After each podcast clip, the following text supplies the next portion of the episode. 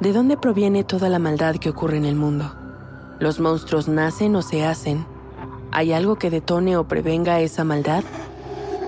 Soy Jessica Borja y te invito a escuchar Los monstruos no viven bajo tu cama, un podcast presentado por el programa Sound Up que investiga el origen de la violencia en mi país, tomando como punto de partida tres casos paradigmáticos que estremecieron a México en los últimos años. Escúchalo gratis en Spotify.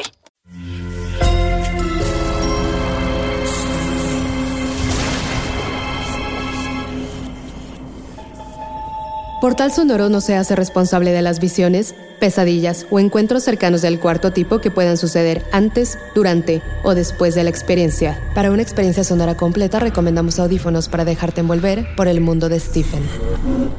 Escucha bajo tu propio riesgo. ¿A quién debo asesinar ahora? Stephen está en su nuevo estudio, sentado frente a la máquina procesadora de textos. El departamento es más amplio que la caravana, pero aún sigue siendo una posilga. Es un vecindario en el que las patrullas y los gritos de alguna anciana sorda se cuelan por las ventanas. ¿Dónde está mi sopa? ¿Dónde está mi sopa? Frente al teclado, observa el cursor palpitar lentamente a la espera de una palabra que haga avanzar la historia, porque desde la mudanza no ha escrito una sola cuartilla que valga la pena. Los libros permanecen guardados en sus cajas, las libretas están apiladas sobre una silla el cenicero rebosa como un volcán apagado. En esa habitación todo está en pausa. Ahí están otra vez. ¿Las escuchas? Son las ratas. Las mismas ratas de tu infancia. Corriendo por estas viejas paredes de madera.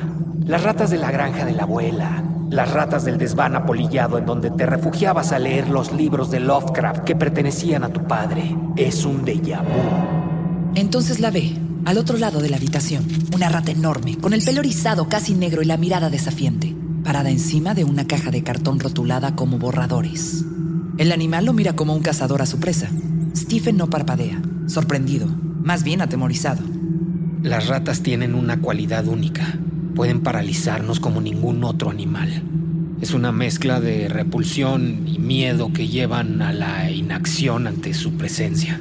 Cuando reacciona y busca con la mano algo para aventarle, solo encuentra el mouse de la computadora. La rata huye hacia un rincón y desaparece en un hoyo en el que parece imposible entrar. El ritmo de su corazón se acelera. En su cabeza escucha las garras de esas bolas peludas y grises que sabe que pasean por los rincones más oscuros de su nuevo hogar. Lo acechan. Lo observan cuando destapa el whisky barato, cuando inhala la cocaína que guarda en el cajón del viejo escritorio. Lo miran cuando abre el botiquín y se bebe el NyQuil. Cuando machaca las pastillas de Oxycontin y las inhala, las ratas caminan entre las botellas de cerveza, las decenas de colillas y los paquetes vacíos de Paul Mall que avientan a la basura. Pasan junto a él y su familia cuando duermen. Lo sabe. Así no puedo hacer nada. Todo esto es una mierda. No hay ni una frase que me salve. Cierra el Word y abre el programa de Scrabble. Comienza a hacer palabras moviendo velozmente el mouse en la pantalla. Las palabras aparecen como un común denominador. De escrito surge la palabra rutina. De esta terror, que lleva rabia y de ella oscuridad, ansia, triste, cerveza. Cada palabra refleja su estado de ánimo, la impotencia que siente al enfrentarse al Word y que nunca antes había experimentado. No se lo ha dicho a su esposa, pero el bloqueo lo consume tanto como la cocaína. Físicamente está deshecho y su cabeza es una bola de estambre sin hilo conductor para desenmarañarla. Solo estás perdiendo el tiempo, imbécil. Deja de jugar como un puto niño y ponte a escribir de una vez por todas. Stephen no obedece a la voz en su cabeza. Después de llenar una y otra vez la pantalla con palabras sueltas, se tira en el sofá dispuesto a dormir, porque piensa que en este bloqueo en el que las palabras se rehusan a convertirse en imágenes, el sueño es la única escapatoria. Pero el ruido de las ratas corriendo por las viejas cañerías, las patas moviéndose veloces en los ductos entre los falsos muros de plafón que separan las pequeñas habitaciones, siempre lo devuelven a la realidad. Esa realidad que no es de novela, pero no es una historia digna de contar y que lo despierta en un departamento milimétrico, en el que se sienta frente al televisor a devorar cervezas y películas de Turner en blanco y negro, con la mente en blanco, como si estuviera en un estado de coma. ¿Qué pasa, Steven? ¿Estás bien? Aunque creas que no me doy cuenta, sé que no estás escribiendo. Son las ratas. ¿Las has visto? ¡Qué asco! ¿En dónde?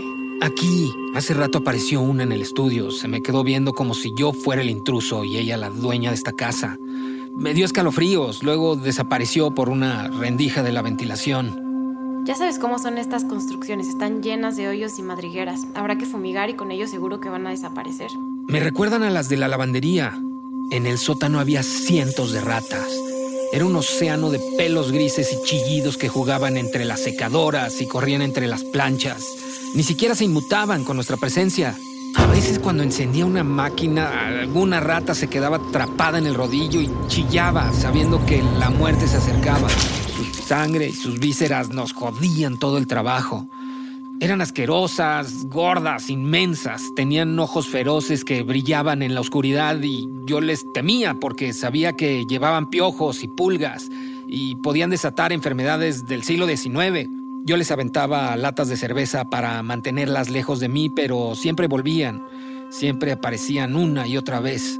Bueno, bueno, basta hablar de esos animales horrendos. Mañana llamamos al fumigador y que se acabe este cuento. Ahora vamos a la cama. Por la noche, cuando Stephen duerme, ve a las ratas correr sin miedo por todas las habitaciones. Un río de ratas metiéndose entre la basura, subiendo la mesa, devorando los pedazos de unas Dunkin' Donuts abandonadas en la cena. Las ve meterse en sus viejas botas, subir a la cama y pasear por su rostro millones de ratas cubriendo el cuerpo de su esposa, como una marabunta de pelo gris y garras que roen cada parte de ella. Después las ve alejarse. El mar de pelos grises se dirige a la recámara del pequeño. Trepan por los barrotes de la cuna. Un océano de ratas cubren el cuerpo de su hijo, asfixiándolo, devorándolo hasta hacerlo desaparecer por completo. Cuando terminan con el pequeño se van, se meten por hoyos inexistentes en los rincones de las paredes y se desvanecen en la oscuridad. ¿Cómo te fue en la escuela? Bien, tengo que revisar tareas. No vas a escribir. Debería, pero las revistas que publican mis relatos ahora quieren pornografía, relatos eróticos, explícitos, llenos de vaginas, penes y pezones duros y yo para eso ni sirvo ni me interesa. Qué decadencia, pues tú a lo tuyo, venga. Quiero escuchar este teclado furioso. Cuando abre la puerta de su pequeño estudio, lo primero que ve es una rata encima del teclado, jugando a hundirse en cada tecla con sus patas. Un olor fétido llena el espacio de esa habitación. La piel de Stephen se eriza, asqueado. Una arcada sube a su garganta, pero logra controlarla. ¡Largo, maldito animal del infierno! La rata lo mira retándolo. Él busca algo que aventarle, pero no tiene nada a mano. La rata huye hacia una grieta en la pared, sin prisa, desdeñando la presencia humana, como si ella fuera la dueña de ese territorio.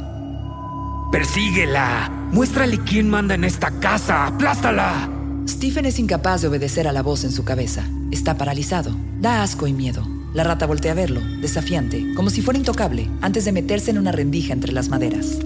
Otra puta razón para no escribir hoy.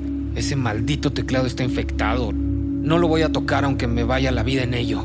Stephen se aleja de la computadora como los vampiros de la cruz. La idea de poner sus dedos en esas teclas le repugna. Toma el periódico y pasa la tarde rellenando crucigramas, como si le pagaran por ello. Cada cierto tiempo, voltea a ver la rendija por donde desapareció la rata. Sabe que es otra, no la primera que vio. Hola, ya es hora de dormir al niño. ¿Lo llevas a la cuna?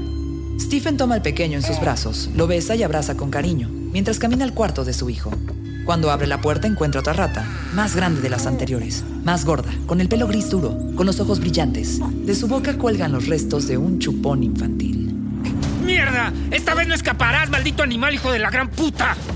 Corre en busca de algo para golpear al animal. Encuentra una escoba. Deja al niño en brazos de su madre y vuelve al cuarto, dispuesto a acabar con la rata que lo espera, desafiándolo, con el chupón entre sus pequeños dientes y sus ojos brillando en la oscuridad.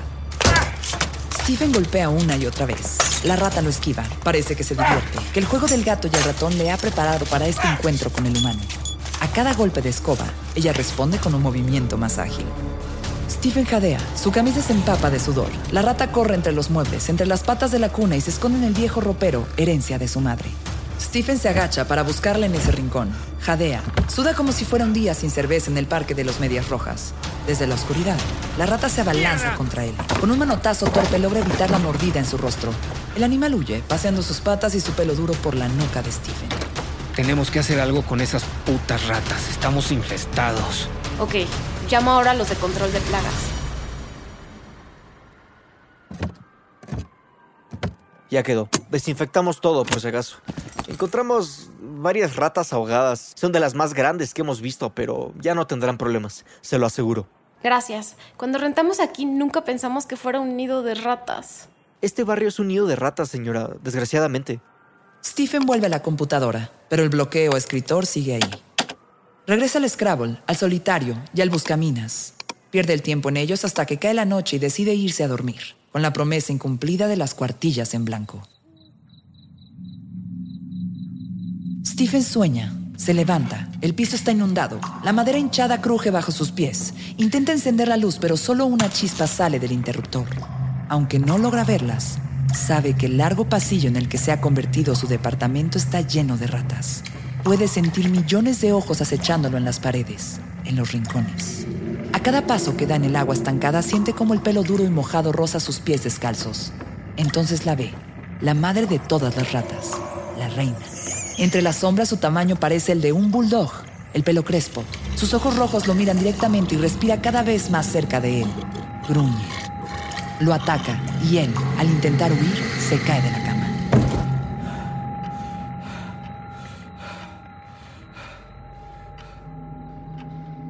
El viento aúlla en las ventanas mal cerradas. Hace frío. Stephen entra al baño. El piso está mojado. Una pequeña capa de agua estancada lo cubre todo. El baño apesta a comida podrida, a cañería del siglo XIX y a ropa húmeda guardada en una maleta durante décadas. Camina con cuidado sobre los mosaicos blancos, inexplicablemente mojados, hasta que encuentra la razón.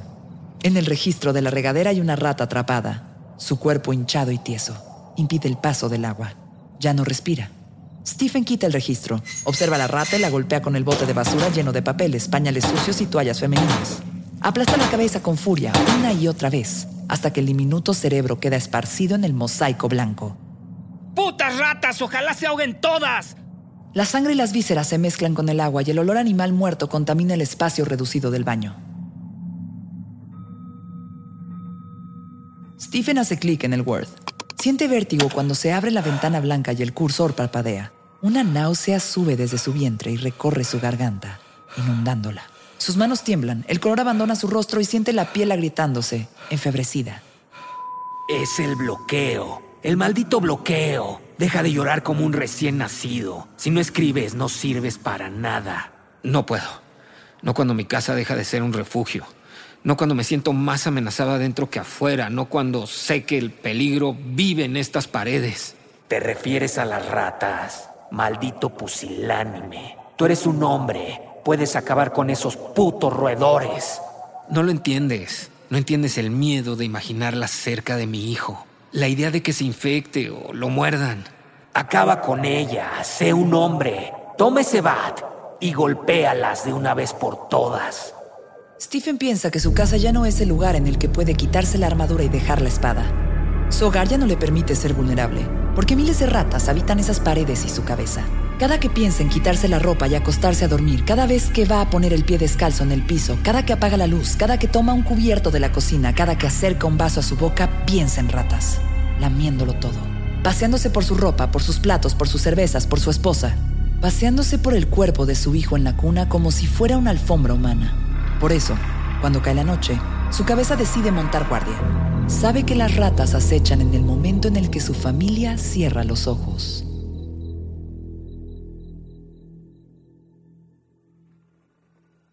Buenos días. ¿Quieres desayunar con nosotros? Algo ligero. He decidido bajar al sótano del edificio. Creo que ahí está el nido de las ratas. ¿Es eso lo que te impide escribir? En parte. Creo que nada de lo que he escrito vale la pena. Pero es cuestión de tiempo. Estas ratas me tienen completamente desconcentrado. En la vida también está bien aburrirse. Si en ese momento no sientes que puedas escribir, no escribas. Cuando puedas hacerlo, cuando sientas que tienes algo que contar, quizás podrías escribir sobre ellas. No estoy aburrido. Es como si en mi cabeza las palabras se hubieran amotinado, negándose a conectar unas con otras. Quizá cuando esto llegue a su final escriba al respecto, pero primero hay que acabar con ellas. Stephen toma el viejo bat, listo para el enfrentamiento, consciente de que no sabe qué es lo que podrá aparecer en el sótano. En su mente juega con las posibilidades. Ojalá solo sea un par. Quizá unos ratones recién nacidos y poco más. Eso espero. Debiste envenenarlas, idiota. Stephen baja los escalones con precaución. Sostiene el bat con las dos manos, como si fuera a hacer un home run. Cada paso es un descenso a un infierno desconocido. Apesta cadáveres olvidados, a ropa sucia y abandonada en agua estancada y leche podrida. Apesta podredumbre y muerte. La piel de Stephen se eriza en cada peldaño. La luz parpadea en un foco desnudo. La madera cruje bajo sus pies. Puede escuchar a las ratas corretear entre escritorios viejos, cientos de cajas con juguetes rotos, libros mohosos, camisetas viejas de los patriotas de Nueva Inglaterra, muebles apolillados y sillas sin patas. No tengas miedo. Esto es lo que necesitas. Descargar tu furia y empezar de cero. Stephen aprieta el bat. Lo levanta dispuesto a hacer swing sobre la primera rata que aparezca en su camino. Escucha sus garras rasgando las paredes. Es un murmullo generalizado que se multiplica en el eco de las paredes sucias. La primera que aparece ante sus ojos tiene el mismo tamaño de un cachorro de boxer. Es gorda, con el pelo en diferentes tonos de gris y lo mira cargada de algo parecido al odio. Si es que esto es posible en las ratas. Stephen tiembla. La rata se abalanza sobre él. Sus dientes brillan en la oscuridad y su chillido es ensordecedor. Stephen batea. El cuerpo gordo y peludo vuela y rebota en una esquina. La marea surge de cada rincón. Ríos interminables de pelambre gris aparecen de entre las paredes, convirtiendo el piso de madera en un océano de ratas de todos los tamaños. ¡Mierda, mierda, mierda, mierda, mierda! Ese bat no te va a salvar. Estás jodido, Stephen. Te llegó la hora. Las ratas se alinean cual ejército romano. En el centro ocultan algo que poco a poco hace aparición. Es la reina, una rata enorme, del tamaño de un pitbull que observa a Stephen, arrinconado, con el bat temblando en sus manos. Así que tú eres la gran puta, la reina de toda esta mierda. La rata avanza sin prisa. El ejército la sigue. Paso a paso, Stephen pega su cuerpo a la pared mohosa, moviendo el bat de un lado a otro, aunque sabe que no hay escapatoria. Con un ademán de su enorme cabeza, la rata reina hace callar a todas. Vaya forma de morir tan heroica. Devorado por ratas. Te lo mereces, lo sabes.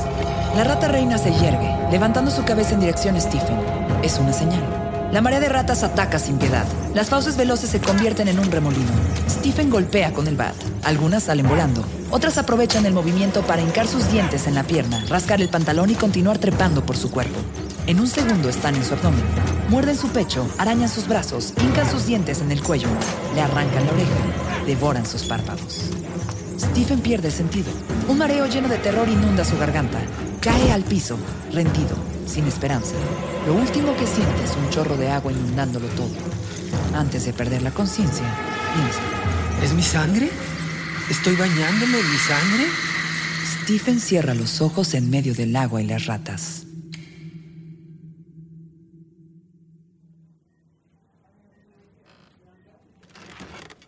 Me alegro que despiertes. Eh, ¿Qué, qué pasó? Si tu esposo no llama al exterminador, no lo habrías contado.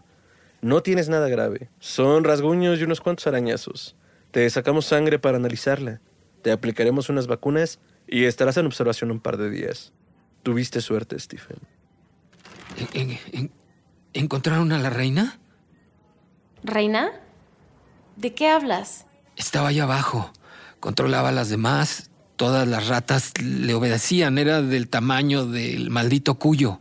Creo que los medicamentos están haciendo efecto. No había ninguna rata de ese tipo. Eran ratas normales, asquerosas. Sí, pero normales. Stephen cierra los ojos, temiendo, sabiendo que la historia aún no ha terminado. Este episodio está inspirado en el cuento El último turno, publicado primero en la revista Cavalier en 1970 y posteriormente en la colección El umbral de la noche, Night Shift, en 1978. Fue adaptado como película en 1990 bajo la dirección de Ralph L. Singleton.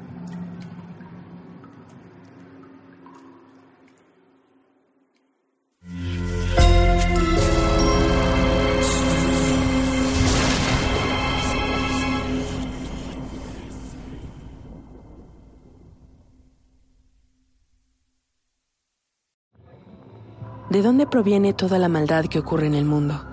¿Los monstruos nacen o se hacen? ¿Hay algo que detone o prevenga esa maldad?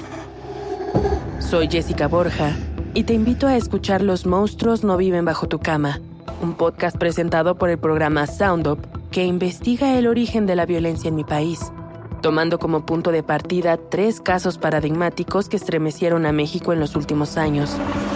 Escúchalo gratis en Spotify. Sé bienvenido a Tristan Terror, mi podcast donde comparto múltiples vivencias paranormales que mi propia audiencia me manda. Relatos sobre brujas, sectas, fenómenos extraños en distintos lugares conocidos de México. Adéntrate para que conozcas los relatos más aterradores de México. Y así esta noche, te aseguro tendrás dulces pesadillas. Escucha Tristan Terror en cualquier plataforma de podcast.